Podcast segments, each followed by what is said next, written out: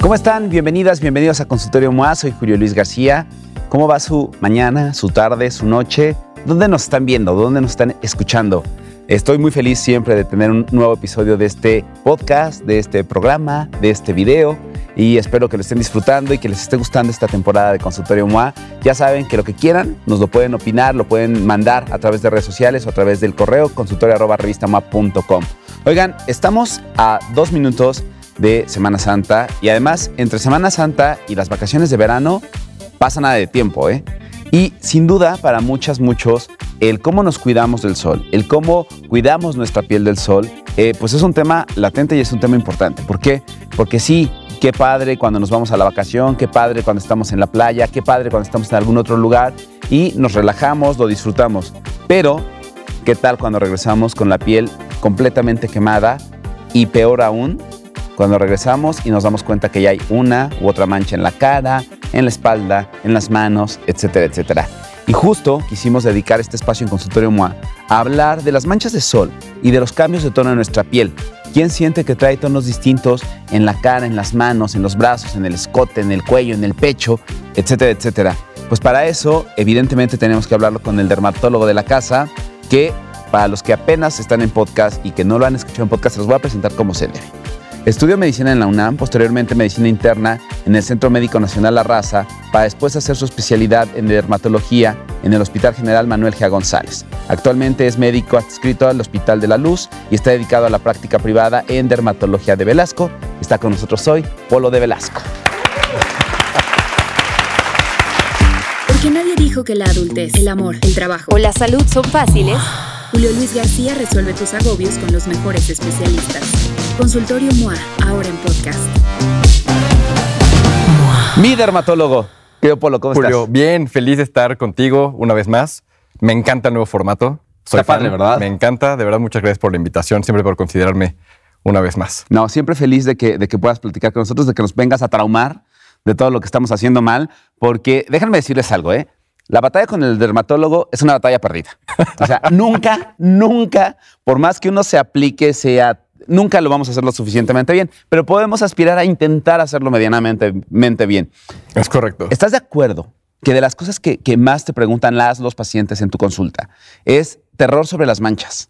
Terror sobre las manchas, Y somos, definitivamente. somos nosotros. Las decisiones que tomamos todos los días y las acciones que hacemos o que no hacemos todos los días son un determinante en si vamos a tener o no tener manchas. Me encanta cómo lo dices, Julio, porque la realidad es que todos aspiramos, o la gran mayoría aspiramos a una piel más sana, más bonita, eh, más uniforme en tono, textura, libre de arrugas, pero muchas veces no nos comprometemos lo suficiente con nosotros mismos. ¿No? Entonces, de ahí viene esta incongruencia. O Esta sea, sí, batalla o perdida. sea, esa batalla perdida. Sí quiero lograr esta piel que sueño, pero ¿cuánto en realidad estoy dispuesto a hacer todos los días? Porque aunque ahorita... eh, y todos los días y con la frecuencia necesaria. y con la frecuencia. Yo te voy a confesar en que pierdo la batalla todos los días. Yo me pongo protector solar una vez en la mañana y no me vuelvo a poner en el resto del día. Quiero que toda la gente que te está escuchando que sepan que desapruebo. Totalmente, lo Totalmente. sé, lo sé, lo sé, Polo, lo sé. Porque mira, sí, sí, sí tiene sentido eh, que ahorita hablemos de manchas y de fotoprotección antes de las vacaciones, pero creo que este es un tema que debe ser el resto todo el año. Porque eh, la radiación ultravioleta, que es la principal responsable del fotoenvejecimiento, en realidad la tenemos todos los días. Y los esté nublado, esté soleado, nublado, este, obviamente, aunque estemos en casa, oficina, porque los que vivimos, por ejemplo, en el área metropolitana, entiéndase Ciudad de México, área conurbana, tenemos una mayor altura sobre el nivel del mar. Esto significa que hay menos atmósfera entre el sol y nosotros. Entonces, la radiación ultravioleta que tenemos es mucho más alta.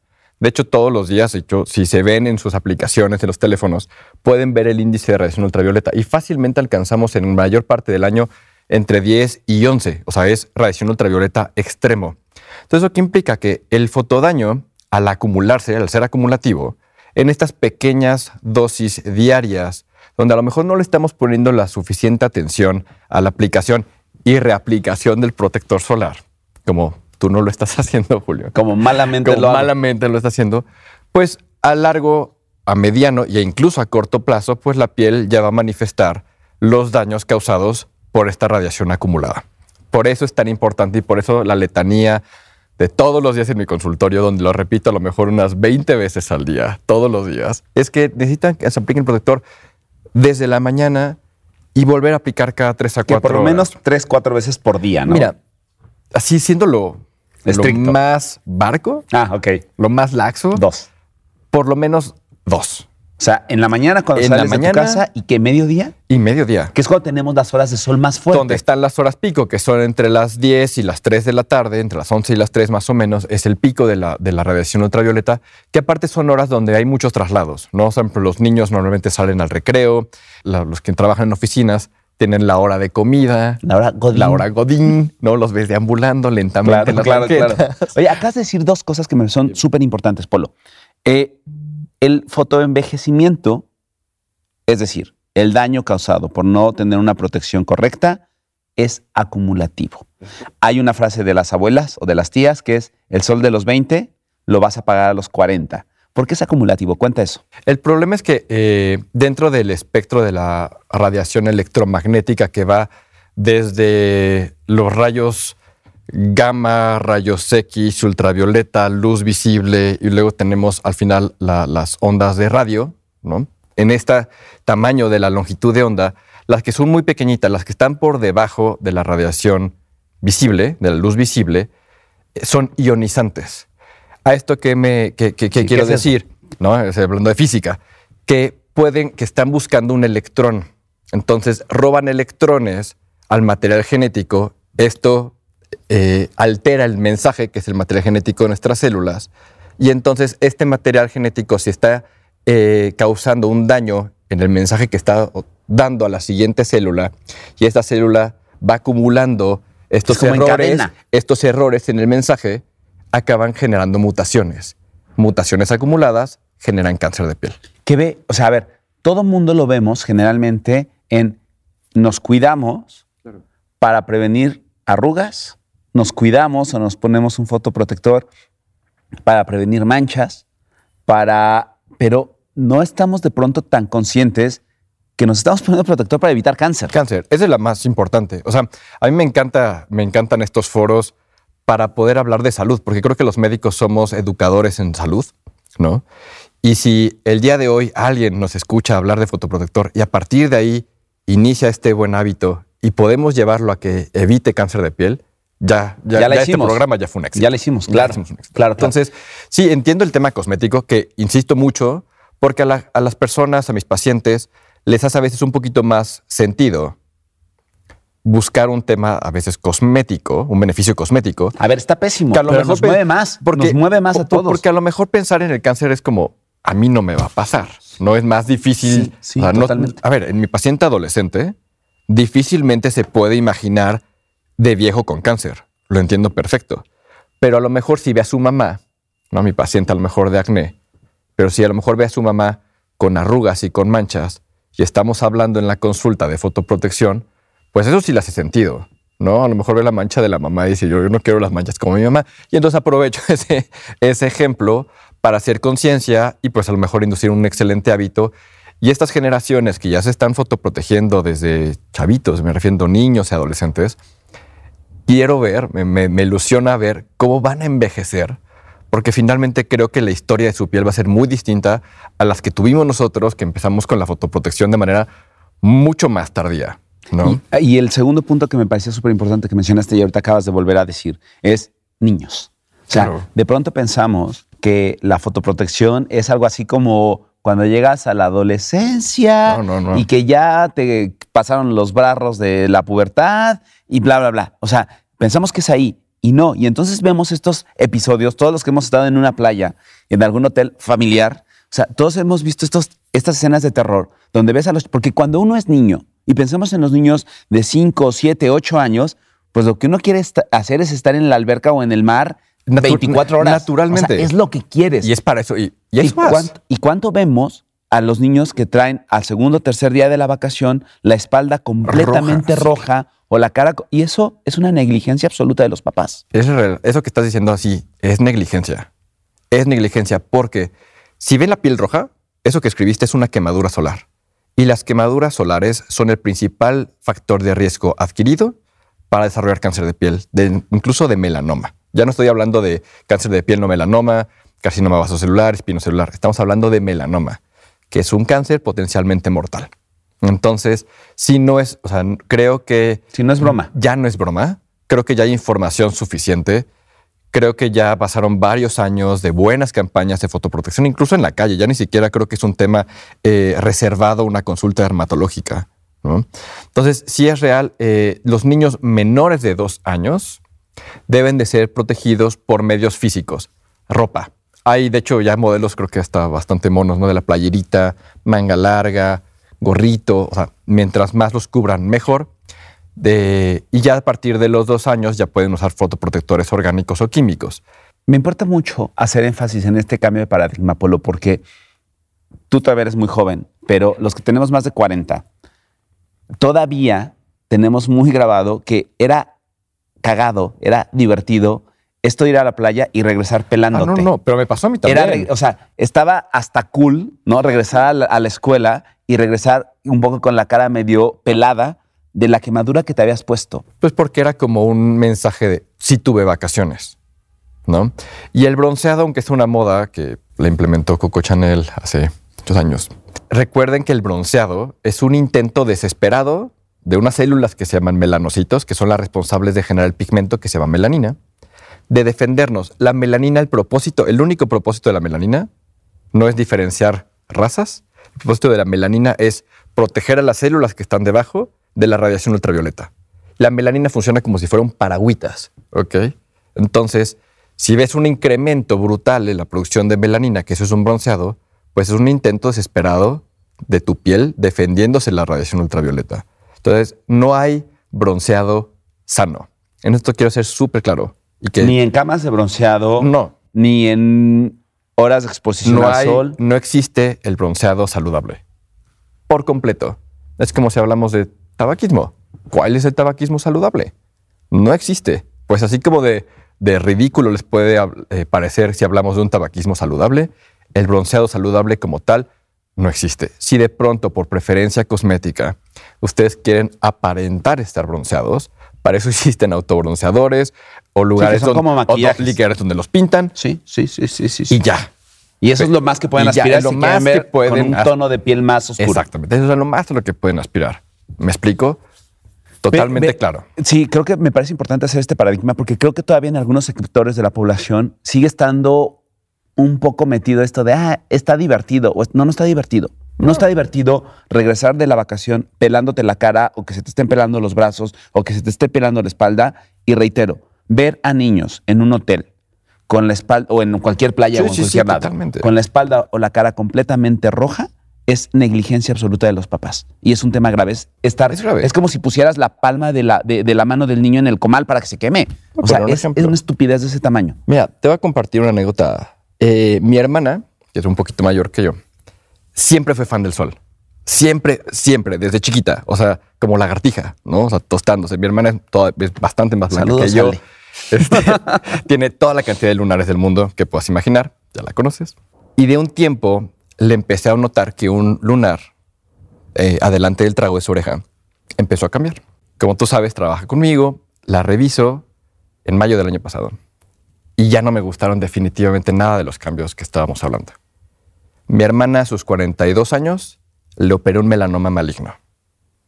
Afortunadamente. ¿A porque tiempo? hermana, hermana de dermatólogo, que la ves todos los días. Que la veo todos los días.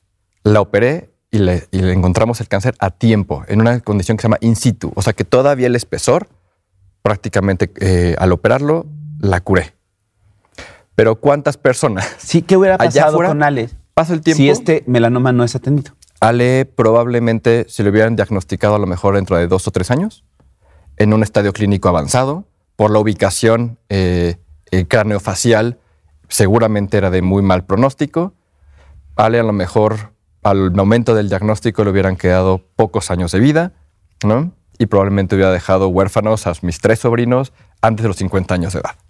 O sea, es que Así, de dramático es esto. Vean, de repente cuando hablamos de este tema Y cuando pensamos en que viene la vacación y que estamos hablando de fotoprotección y de manchas y de lunares y pensamos que es tema bonito y de broma y, Pero no. y, y no lo es. Es Ahora, un tema muy serio. Sí prefiero así, o sea, externarles esta, esta historia y hablar el punto más extremo. Y obviamente, debajo de esto, pues hay cáncer, no, eh, digamos, no mortal, como es el carcinoma vasocelular. Sí, pero ¿no? nadie, nadie quiere un cáncer. Nadie quiere un cáncer. Ni aunque O sea leve. Ni de grandes. O sea, porque aparte, si no nos gusta, ¿verdad? Ir al doctor ahorita, jóvenes, pues obviamente más grandes, no nos va a gustar ir al dermatólogo y que nos tengan que operar algo en la nariz o en la oreja, etcétera, como pasa con mi abuelo. Entonces, lo que inviertan hoy correctamente en salud, lo van a disfrutar el resto de su vida. Y no solamente es una piel saludable y bonita, sino también creo que pueden ahorrarse muchísimos problemas. Espero que haya quedado lo suficientemente claro hasta ahí. Es la historia de terror. No, no, no, porque ahí. es que de verdad creo que necesitamos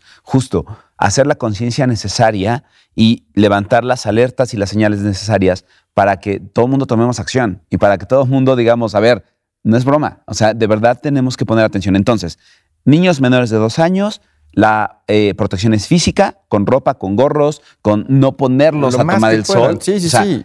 los podemos sacar. Hemos hablado muchas veces de evitar las horas entre Las las, horas 11 de la mañana y las, las tres, 4 de la tarde. Para, o sea, a poquito más temprano pueden, poquito más tarde pueden y pueden tener, estar abajo de una sombrilla, pueden estar haciendo muchas cosas, ¿no? Para, para evitar disfrutar la vacación, pero, pero con mucho cuidado. Niños mayores de dos años pueden usar cualquier Ya protector, protector, solar. sí, o hay pediátricos. Ya hay pediátricos, o sea, sobre todo es en la composición de ciertos emolientes. Entonces, de las líneas dermatológicas, ven nada más buscar el Pediatrics o Kids y ya con eso están en el camino correcto. ¿Vale? Ahora, este, insistimos en esto que yo confieso que no hago bien. No hago bien en ponerme dos o tres veces aplicación de, de- de protector solar, porque siento que ya traigo la cara sucia. Entonces me da como mucha cosa embarrarme Entiendo. el smog y demás. A ver. ¿Tendríamos que lavarnos la cara cada vez que nos vamos a aplicar No. eh, fotoprotector? Para empezar, tu protector solar no está sucio. Si me explico, o sea, no, no, te, no, no estás ensuciando más tu piel. Segundo, hay fotoprotectores que ya te ayudan a protegerte de la contaminación. Entonces, en realidad, estás. sí, pero la cara ya se me pegó por lo cuando salí a la no, calle. No se te pegó nada. O sea, el a ver, polvo, la tierra, aparte- la gente. O sea, a ver, Julio, si tú me dijeras, es que fui a montar, este, fui a bici de montaña, estuve. Es que soy buzo de aguas negras. Ajá, buzo de aguas negras. Ok. Pero trabajas en una oficina hermosa, fresísima en Polanco. Tú no te ensucias. Ok. Entonces. o sea, no hay bronca de que no me bronca. ponga sobre. No, no, no, no. A ver, yo lo que, lo que yo trato de hacer, por lo menos para mi segunda aplicación de rigor, por lo menos, ¿a qué hora comes? Sí, tres de la tarde, dos de la tarde. Ok. Te lavas los dientes. Sí. Ok. Te lavas los dientes, te aplicas protector. Ya. O sea, la idea es hacerte de buenos hábitos. Entonces, si tienes el hábito, como desde chiquito, desde pequeño, de lavarte los dientes después de comer, pues aprovecha de ese Es que tampoco me lavo los dientes por nada. ese- claro que sí. De segundo momento y protector solar. Oye, Deje- hay- déjenlo puesto donde sepan Sí, sí, a que la tienen mano. ese gran a la mano. Sí, sí, por lo menos. Vamos, vamos, va- mira, A ver, recomiéndanos un protector de bruma, que siento que esos son súper amigables. Ok. ¿Funciona o no funciona? Sí funcionan, Pero Sí funcionan. A ver, también depende del grado de exposición solar. O sea, si van a estar como alguien que va a ir a esquiar, no sé. O ya fue a esquiar cuando estén o escuchando fue este esquiar, podcast, a lo ¿no? mejor ya sucedió. Quizás, quizás. O la gente, no sé, que a lo mejor va a estar directamente a la playa. Sí prefiero que usen las texturas en gel, crema y demás, para asegurarnos la cantidad que están aplicando por centímetro cuadrado. Pero a lo mejor para un día normal, entiendas, en la oficina, este, todas las pacientes que a lo mejor ahí no están escuchando, que están maquilladas, entiendo que les puede hacer un poco de ruido. Entonces las brumas no es una mala alternativa. También existen las brochas, ¿no? O los compactos. No me parecen nada insuficientes. Simplemente prefiero que las elijan para condiciones de menos exposición solar, ¿no? Y, y para el día a día está Ve qué importante esto que nos dices. Entonces, a ver, para un día normal, para un día rutinario de salimos de la casa, nos vamos a trabajar, para eso, por ejemplo, la bruma puede funcionar. Podría funcionar. Para los maquillajes que Los ya traen algún maquillajes, tipo, sí, sí, sí, Marta que- de Baile Beauty Tech, que ya trae un grado de protección solar. No es anuncio, pero muy 30, bien. no es anuncio, pero bueno. Pero venga, con claro. Eso funciona. Sí, sí, bienvenido. Ok, Bienvenido, por supuesto. O sea, de eso a nada. Si estamos en la montaña esquiando, si estamos en el bosque, si estamos en la, La playa, playa. si estamos en un pueblito mágico, no, ahí sí, Ahí sí, por nos somos flojos Exactamente. y usemos el mismo de la mañana. Y agregar sombrero, agregar, buscar sombras en horas pico de radiación ultravioleta, lente oscuro antipaparazzi grande, como le gustan a Marta. Silvia ejemplo, Pinal, ¿no? estilo Silvia Pinal de media cara. grande. No, o sea, eh, en- eh, agregar otro, otro tipo de estrategias, ¿vale? Pero bienvenidas brumas, bienvenidos compactos, bienvenidos polvos. En su día a día, eso siempre va a ser mejor que nada. Ayúdanos a tener una guía clara, porque también creo que nos pasa eso. Uno, los fotoprotectores generalmente nos parecen caros. Nos parecen caros porque no estamos siendo conscientes de lo que nos están previniendo. Sí, Siempre un tratamiento de cáncer va a ser mucho más caro que un fotoprotector solar. definitivamente. Entonces, ahí pongámoslo en la balanza. Segunda, hay un universo enorme, enorme de, de- de- de- opciones. Y de repente cuando uno llega a la farmacia, al supermercado, a donde sea, y nos ponemos a escoger, es como, ¿y des- ¿cuál escojo? Es complicado, Y de repente no entiendo. entendemos por qué uno nos puede costar 80 pesos y otro nos puede costar 1,200 pesos. ¿Cuál podría ser una guía básica para escoger el fotoprotector el adecuado? fotoprotector ideal. Mira, para empezar, Y di marcas. Sí, ¿se puede? Sí, claro. para empezar, que el factor de protección solar mínimo sea de 50. Ok. Con 50 ya estamos contentos. Puede ser 30 también. Normalmente ya, se, ya está en 30 y 50 más, ¿no? Para Ciudad de México, si tienen un problema de manchas, yo diría mínimo 50. A lo mejor para alguien muy joven que no tiene problema, que no se expone al sol, 30 podría ser Ya, funcional. bien. Ok, ¿sale? ok. Considerando, el tema de la reaplicación a las 3, 4 horas. Eh, pacientes quienes tendemos a piel grasa, piel mixta, entiéndase, mucho más oleoso, frente, nariz, mentón, eh, nos convienen más los geles o las texturas fluidas, ¿no? Eh, por ejemplo, el Fusion Water de Zin es una textura mega ligera que nos viene muy bien a este tipo de piel, ¿no? Este, a quienes usan barba no les deja residuos. Por ejemplo, de Bioderma, el Aquafluido de Photoderm, pues es fantástico para esos mismos propósitos, ¿no? Pieles, digamos, eh, oleosas, pieles con tendencia mixtas. Eh, Eucerin Oil Control para pacientes con tendencia acnéica es fantástico, ¿no? Eh, Antelios, este, anti-shine. Entonces, este tipo de, de palabras como fluido, water, eh, oil skin, pues te puede orientar, y porque, a ver, yo creo que los que tenemos piel grasa o mixta sabemos perfectamente que lo tenemos, no Claro. nos identificamos como, ok, mi Piel frente, seca. mi frente me brilla, pero yo me identifico con piel seca. No, sabemos que no es cierto. ¿no? Entonces, eh, pacientes que mejor su piel es más equilibrada, pues pueden buscar a lo mejor más una textura en crema, no son un cream, puede ser mucho más apropiado, un mousse, un moussant, podría ser a lo mejor a una textura más agradable. Y pacientes que tienen piel más, más secas, eh, normalmente las pantallas minerales son mucho más hidratantes, ¿no? Pero bueno, en general en, en- en- ese, en ese rigor, yo sí recomiendo que hagan una buena inversión. No tengo nada en contra de los protectores Más comerciales. más comerciales. Ajá, Los del súper. Pero el problema es que no están validados por estudios que demuestren su efectividad. Entonces yo recomiendo, sí, definitivamente que hagan un poquito el esfuerzo e inviertan en aquellos dermatológicos, ¿ok? También porque estos nos protegen contra UVA. La, la radiación ultravioleta se divide en tres, A, B y C, ¿ok? La C afortunadamente no pasa a la atmósfera, sino estaremos todos achicharrados. La B es la responsable de las quemaduras solares, es por eso el B de, ubicamos como burning, es la que, y es mucho más cancerígena. La VA le- la relacionamos con aging, ¿no? Esta atraviesa más profundamente la piel. Esta es la responsable más del proceso de envejecimiento y deterioro de nuestras fibras de colágeno con este proceso que se llama elastosis actínica o elastosis solar. Entonces tienen que asegurarse que tenga VA, ¿ok? También, porque los protectores cuando salieron en el mercado hace muchos años nada más nos protegían para UVB, ¿ok? Nada más protegían de quemaduras, no de envejecimiento cutáneo. Los actuales ya nos protegen para esas dos eh, longitudes de onda y además, pues ya hoy tenemos los que nos protegen contra luz azul, emitida por la constante Pantallas. pantalla que no nos dejan las 24 horas del día. O como una luz tan bonita como la que ¿Verdad? tenemos Por en ejemplo. este. Por si nos están escuchando en podcast, de repente váyanse a TikTok o váyanse a YouTube o váyanse a Facebook y vean este bonito escenario en el que estamos grabando Consultorio MOA. Y también ya quienes nos, algunos fotoprotectores que nos protegen incluso de eh, infrarrojos, que es fantástico para los pacientes que tienden a manchas, e incluso que protegen contra contaminación. ¿no? Entonces ya no es solamente un protector, sino es una verdadera crema anti-aging. ¿Me Mucho explico? más completa. Muchísimo mucho más, más integral. completa. Entonces, ¿y cuál es el protector ideal? Pues literal va a sonar horrible lo que voy a decir, pero que te guste. O sea, como dermatólogo he probado a lo mejor no menos de 30 fotoprotectores distintos, enfocados al a mi tipo de piel y en- hasta que encuentres el que, como las parejas, hasta que encuentres el que te funcione. Nada que ver con el consultorio anterior. ¿no? Nada que ver. Nada que ver. Es Oye, coincidencia. Danos también, hay una diferencia importante entre los protectores físicos, como Ajá. son las pantallas minerales, Correcto. y los protectores químicos. Exacto. ¿Qué Mira, es uno y qué es otro? O sea, no asociemos químico con malo, ¿eh? Por Cuando favor. quieras, yo ya puedo estar contigo dando consulta. ¿eh? No, no, si ocupas ya- ayuda, ya la- yo ahí la- estoy, yo ahí estoy. Que de por sí lo vemos con cierta frecuencia en dermatología de Velasco, cosa que nos Ahí estoy encanta. siempre, ahí internamos, estoy ya siempre. sabes. Las pantallas minerales eh, son aquellas que están hechas de dióxido de zinc y de titanio.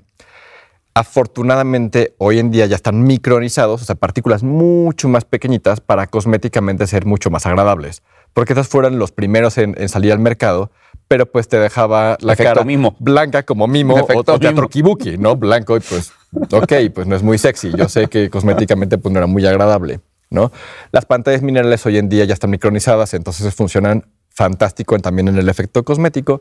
La ventaja que tienen es que desde que se aplican funcionan, ¿ok? A diferentes protectores orgánicos o químicos que necesitan un proceso de absorción y estabilización de unos de 20 minutos. 20 minutos antes de la exposición solar, ¿ok?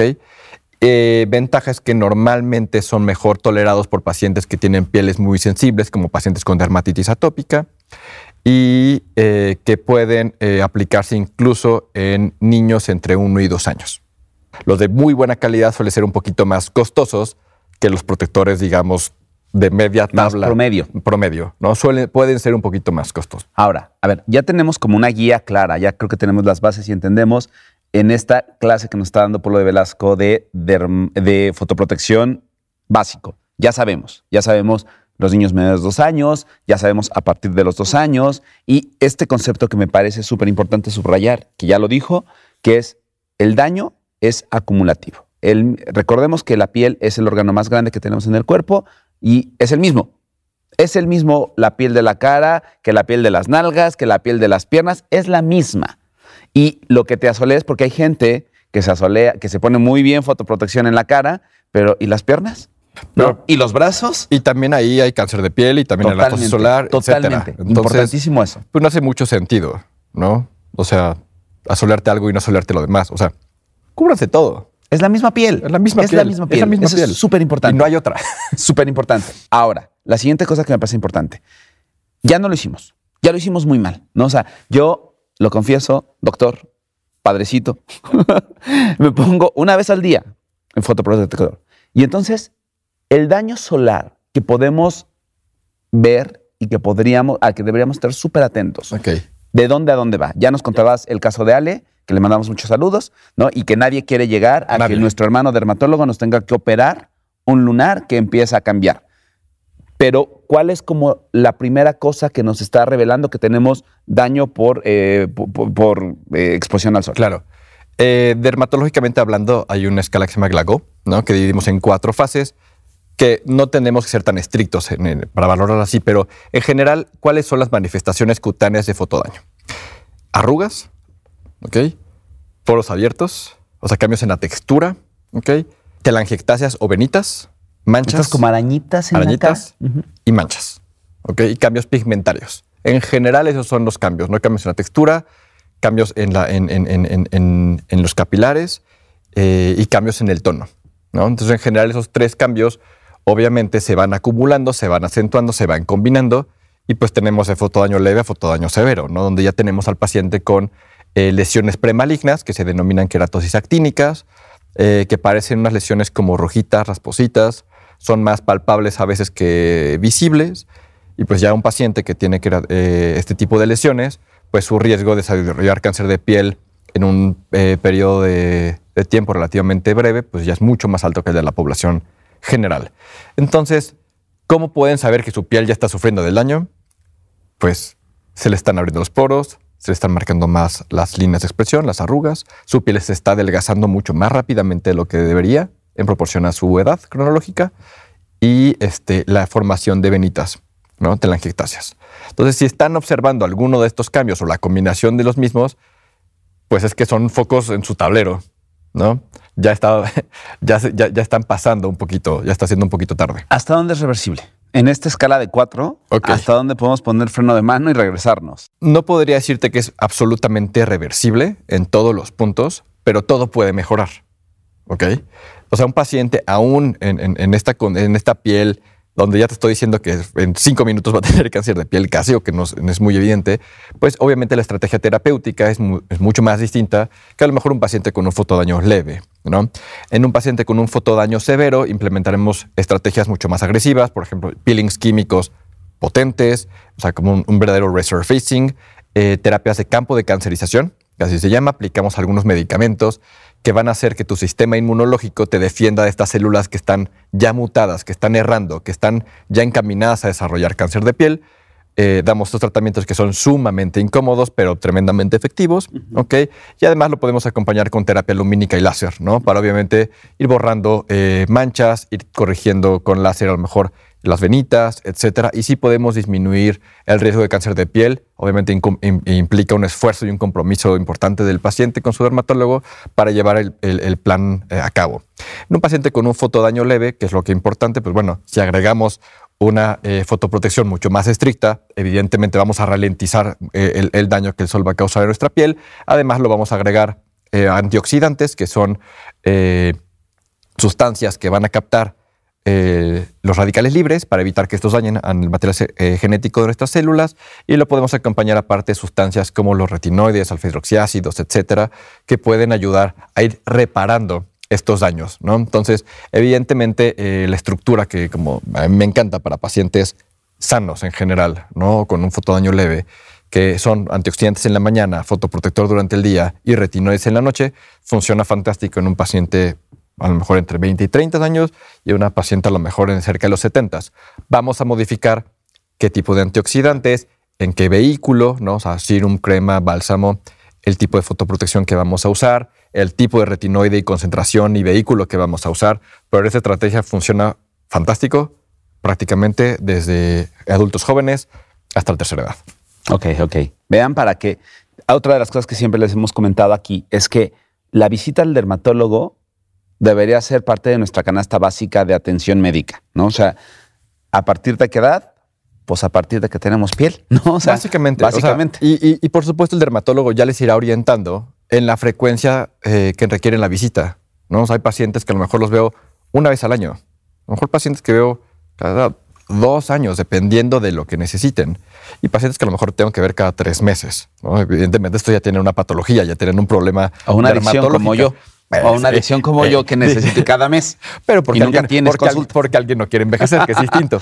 Pero lo que voy es que no necesariamente tienen que someterse a ir con el dermatólogo cinco veces al año. O sea, un paciente sano eh, lo vamos a revisar, vamos a explorar su piel, pelo, uñas, que todo esté en orden, ¿no?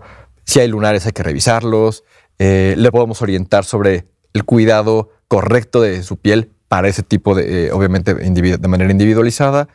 Y pues ya una vez encaminado, con una vez al, al año, dos años será más que suficiente. Ni siquiera es una inversión a lo mejor tan grande en el tiempo. Quizás la primera consulta pues pueda ser un poquito mayor el nivel de inversión. Sin embargo, después pues va siendo más gradual y son buenos hábitos. Y nunca más caro, nunca más caro que, atender una- que tratar una enfermedad, ¿eh? Nunca más Definitivamente. caro que Y tratar sabes, una enfermedad. eh, cuando yo estaba en la, en la residencia, una de mis, de, de mis adscritas nos, me propuso una tesis que nunca pudimos hacer, que era valorar cuánto invertía antes de llegar a la consulta dermatológica un paciente con acné. O sea, en remedios caseros, en, en remedios eh, over the counter o estos que se ven anunciados en la televisión. O sea, cuánto gastaba, malgastaba un paciente con acné antes de llegar a la consulta es un gran dermatológica. tema, ¿eh? Es un gran tema. Entonces, ¿y cuántas pacientes? A lo mejor no tienen acné, pero ya intentaron cuatro o cinco cremas despigmentantes, tres remedios caseros y no, y no O- han hecho lo correcto. O atención no calificada. O atención no calificada, O sea, totalmente. que van con el cosmeatra, que no tengo nada en contra de los No, no, cosmetras, pero que van con el cosmeatra como si fuera dermatólogo y nada que ver. Vaya, o sea, los, lo- lo- los cosmetólogos, los cosmetras, las- o sea, cumplen una función fantástica, pero el paciente con una patología cutánea Tiene pues que ser tiene que ir atendido con el dermatólogo sí o sí. Oigan, y no crean que porque este consultorio cambia de formato, ya sus preguntas no son importantes. Siempre estén muy atentos a las redes de Revista MOA, en Instagram, en Facebook, porque ahí les vamos haciendo preguntas en nuestro concepto de habla ahora. Les vamos haciendo preguntas que tienen que ver con los consultorios que vamos a estar teniendo en las próximas semanas. Entonces, vamos con unas preguntas que nos mandaron hace unos días la gente que nos sigue a través de redes sociales. ¿Te parece bien? Perfecto. ¿Cómo sabemos cuando las manchas de sol son malignas? O sea, una mancha de sol maligna se denomina léntigo maligno melanoma, que es un tipo de melanoma que de- de- se, se extiende de manera eh, radial, ¿ok? Normalmente lo vemos en pacientes de mucho mayor edad, o sea, no- es raro ver en pacientes ¿Cuánto jóvenes. mucho mayor edad? Estoy hablando a lo mejor de 60, Para arriba. o sea, es muy, o sea, nunca he visto uno en menor, en un paciente de, de- de menor edad. Ok. Eh, y es como una mancha, como estas que seguramente han visto en alguien, dorso de las manos, en la cara, ¿no? Que son estas como enormes pecas, por decirlo así. Pero ya tienen cambios en el, en el total, en el color, ¿no? O sea, ya los ves irregular, ya tienen dos o tres colores eh, y otros temas, otras cuestiones ya más técnicas que le competen al dermatólogo en la exploración física, en la dermatoscopía, donde buscamos patrones y colores que nos sugieren si la lesión es maligna o benigna. Pero ante una mancha que está creciendo, que está cambiando, pues definitivamente vale la pena eh, la, la- la- la exploración dermatológica en consulta. De acuerdo. ¿Todas las manchas de sol van a terminar en cáncer? No, afortunadamente no. El cáncer de piel es el cáncer más frecuente en el ser humano. Es más, de hecho es tan común que ni siquiera entra en estadísticas de cáncer. A ese nivel, el carcinoma vasocelular. No sé, si lo tuviéramos, el- las cifras de cáncer no, no, no, no incrementa. O sea, imagínate qué tan común es. Pero eso no significa que todas las manchas de sol van a terminar en cáncer, afortu- afortunadamente. Sin embargo, si tienen alguien que tiene, como lo platicamos, muchas venitas, muchas arrugas, la piel muy deteriorada, muchas manchas, pues hay que revisar porque es un paciente que tiene un fotodaño mayor, por lo tanto su riesgo de cáncer es mayor. Ya. Eh, ¿Podemos quitar las manchas de sol que ya tenemos? Claro. ¿Cómo se quitan? Confía en tu dermatólogo. No, cierto. Ah, claro, totalmente. No, no. Vayan con O sea, de Velasco. pa- para empezar, eh, fotoprotección estricta, ¿ok? O sea, nunca más. O sea, ya llegaste tu dosis tope de sol que tenías que haber O sea, recibido. la mancha es el testigo del coche que se, que se te acabó la gasolina. Ya. O sea, Punto. ya tu foco rojo. Ya. Ya. ¿Ok? Entonces, primera intervención, fotoprotección estricta. Segundo, pues una visita eh, dermatológica para encaminarte. Obviamente, pues entiendo que es un motivo cosmético. Primero, corroborar que es nada más una mancha de sol que no lleva mayor riesgo a tu salud, esa mancha en particular. Y de ahí, pues se puede tratar con despigmentantes en casa, con el pulsado intensa, con láser, con peelings, etc. Las estrategias pues ya son diversas y de acuerdo a lo que el paciente requiera. Eh, Jessica pregunta, ¿cómo podemos tratar el paño? ¿Qué es el paño? El, el melasma, que la gente lo conoce como paño, es una enfermedad pigmentaria muy complicada de tratar. Siempre pueden mejorar, pero sí requiere de un compromiso absoluto de fotoprotección, pero a un nivel extremo. Obsesivo. Obsesivo. ¿Es de embarazadas el paño? No, no, es más común en las mujeres, para empezar. ¿no? Segundo, es muy común en las pacientes latinas. Entonces, hay un riesgo, hay una tendencia genética, una tendencia por género, una tendencia por latitud. O sea, vivimos en país tropical, ¿no? Y tenemos obviamente mayor eh, dosis de radiación ultravioleta al- año. Y tercero, pues bueno, obviamente la- la- el componente, insisto, hereditario. ¿no? Entonces, el melasma se puede mejorar mucho en medidas eh, que no se pueden imaginar, pero sí requiere un tratamiento a veces eh, complejo en, la- en el grado de intervenciones que vamos a realizar. muy ¿no? serio, muy serio. Combinación de despigmentantes en casa, a veces despigmentantes sistémicos o tomados, eh, combinación de peelings o láser, ¿no? O sea, obviamente esto, insisto, se va individualizando de acuerdo al grado eh, de melasma que tenga cada paciente, pero sí recordar que es algo crónico, ¿no? O sea, se puede mejorar, mas no se puede erradicar o curar por completo. Pero acá es decir, es crónico. Se puede mejorar, pero si no se atiende, puede empeorar. Puede empeorar. Y es importante, eso sí, o sea, el melasma no tiene nada Que ver con cáncer. con cáncer de piel, ni con una disfunción orgánica, llámese hígado, riñón, ni nada, ¿no? O sea, que eso es una duda bastante común con el melasma. Diana, ¿se pueden aclarar con cremas o con vitamina C? La vitamina C no es como tal un despigmentante, funcionaría más como un antipigmentante. O sea, no sé si, si, si, si hago un poco la diferencia. O sea, favorece eh, ciertas condiciones más eh, fisiológicas en los procesos de la melanogénesis. O sea, puede agregarse en un tratamiento despigmentante, aunque la vitamina C solita, pues tiene un efecto muy, muy leve eh, en- para, para mejorar el melasma o mejorar una mancha. Pero vaya, sí puede ser una, un- un- una sustancia, una molécula que podemos agregar en tu tratamiento pigmentante, sí, totalmente. Ivette pregunta, ¿sirven las cremas aclarantes? Sí, claro. O sea, obviamente, pues depende de cuáles, y concentraciones, y combinaciones, cuáles para cada paciente, etcétera, ¿no? Pero sí, por supuesto que funcionan. Ahora, si te soy muy franco, yo no le recomendaría a nadie que su tratamiento despigmentante lo hiciera de acuerdo a la que la vendedora de este, de la, de la, del supermercado, de la farmacia, o peor aún, de tiendas departamentales, le oriente. Sí, a ver, importantísimo eso. O sea- a todas las No, no, no. demostradoras de, de las tiendas. Disculpen, pero que traigan bata blanca no significa nada, ¿eh? No, no, y, y entiendo, que- y no es que sus productos sean malos, pero la potencia despigmentante que van a tener es tan eh, pequeña, tan leve, que pues a lo mejor el grado de despigmentación que van a lograr pues va a ser muy pequeñito. Casi imperceptible. casi imperceptible en relación al tiempo y a lo mejor hasta en relación a la inversión económica, ¿no? Entonces, yo estoy diciendo que no usen sus serums, contornos de ojos, cremas hidratantes, las más costosas que quieren aprovechar, venga. Pero si tienen un problema pigmentario y quieren resolverlo, la mejor inversión es ir a una consulta dermatológica. Axel, ¿cómo identifico una mancha de sol y de qué color son? En general, eh, una mancha es un cambio de color. O sea, no, no tienen relieve, no tienen textura, para empezar en la definición de mancha, ¿no? Eh, normalmente tienden a ser marrón, marrón claro, marrón oscuro, dependiendo del fototipo del paciente. Sin embargo, también existe una, una condición que se llama hipomelanosis gutata, que son manchas blancas o manchas hipocrómicas, que son estas como pequeñas manchas blancas ¿Y que pueden observar salen? por el sol también. El daño actínico, el daño solar, también puede condicionar o causar manchas blancas, que son mucho más difíciles de tratar, incluso que las manchas marrón. Siento que tengo manchas blancas. Ay, Julio Luis. Polo. Julio Así, Luis. vamos a tener que interrumpir este programa. Vamos a voy a programa, vamos a empezar con el doctor. De consultorio, vamos a pasar a Oye, consulta. ahora hablemos un poco de los cambios en los tonos de piel. ¿Es normal que con la edad la piel se vaya haciendo más oscura? Pues es un cambio adaptativo a que vivimos en un planeta donde todo el tiempo está recibiendo radiación ultravioleta y hemos evolucionado de tal manera que pues tenemos unas células que se llaman melanocitos, que poseen melanina, que es un pigmento que va a proteger a los, a los queratinocitos de la radiación ultravioleta. O sea, sí. Es un cambio evolutivo, Ok. o sea, estrictamente.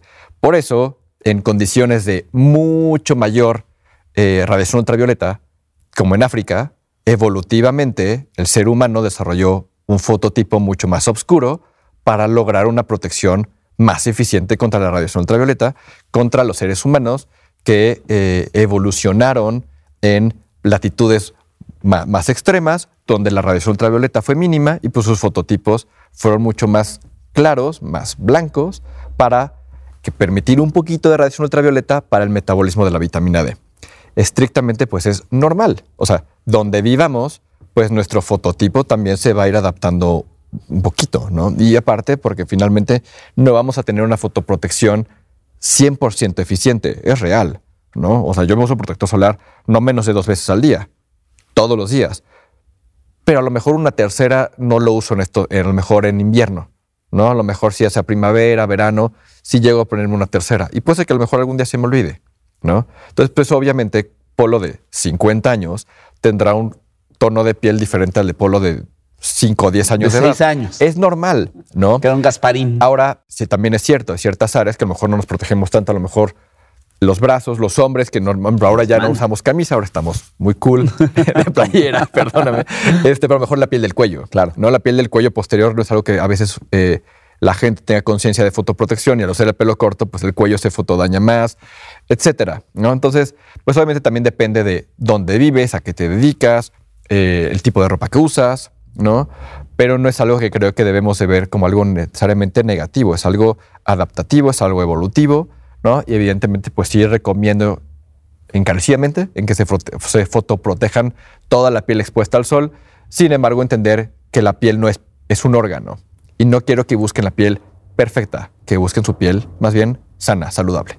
Y ahora, quiero que hablemos de manchas, que creo que está mal ahí el concepto de mancha, porque más bien es como oscurecimiento en algunas zonas de la piel. O sea, estoy pensando en mujeres, Ajá. axilas, codos, rodillas, como zonas de fricción. Claro. Esos cambios de tono, ¿por qué se dan?